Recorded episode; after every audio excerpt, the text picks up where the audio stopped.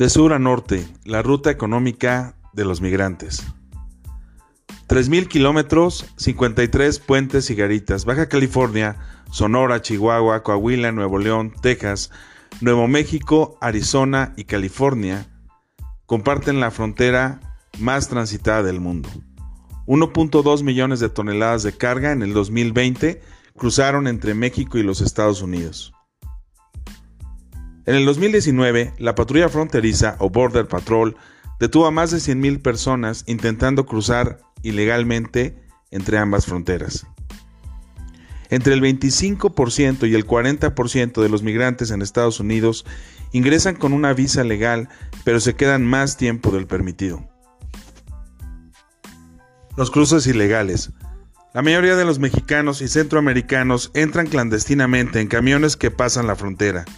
Los menos lo hacen por ferrocarril o incluso por túneles especiales. 3 millones de cruces ilegales se hacen anualmente en los Estados Unidos, que generan ingresos anuales de alrededor de 6.600 millones de dólares para organizaciones no lícitas. El migrante promedio mexicano que cruza sin documentos la frontera tiene una edad de 39 años, sin primaria terminada, y a quien le cuesta aproximadamente 1.800 dólares cruzar ilegalmente. ¿Cuál es el impacto de los mexicanos que viven en Estados Unidos? 11 millones de mexicanos migrantes viven en el vecino país del norte, de los cuales uno de cada cuatro ha cruzado ilegalmente.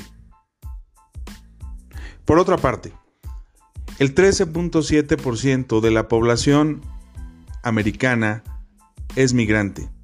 Para el año 2065 esta población representará 77 millones de personas, Estados Unidos es y seguirá siendo el país con el mayor número de migrantes en el mundo. En ese país, la alimentación depende principalmente de los mexicanos, de 364 mil o más connacionales que trabajan en la agricultura y pesca estadounidense.